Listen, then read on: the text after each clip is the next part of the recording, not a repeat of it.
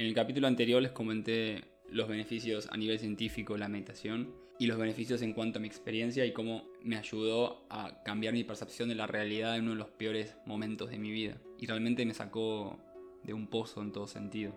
El tipo de meditación que practico se llama meditación trascendental, que se focaliza en la respiración. Y es trascendental porque trasciende, va más allá de nuestra psiquis, de nuestras emociones, va más allá de nuestro ego y nos conecta con nuestra esencia espiritual. Para mí la meditación es, es resetear la computadora. Hay momentos que quizás no tuve un buen día, pero yo sé que llego a mi casa, me pongo a meditar y me siento bien. El consumo de antidepresivos y de ansiolíticos se encuentra en alza. Yo lo que creo es que no necesitamos nada de eso. Nuestro cerebro es la mejor farmacia que podemos tener.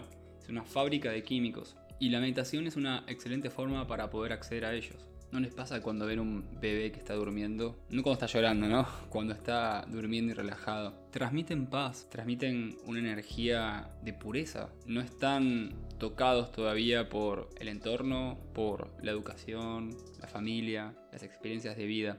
Cuando meditamos, nos desconectamos de nuestra conciencia y nos conectamos con nuestra esencia, que es esa pureza con la cual todos venimos al mundo. Las cosas buenas hay que compartirlas y es por esto que les voy a hacer una propuesta. Meditar una vez por día, no más de 20-30 minutos, durante 7 días. La idea es que te puedas dedicar un momento en el ahora que sea para vos, para tu bienestar. Los invito a pasar a la segunda parte de este bonus track para comenzar con esta meditación guiada.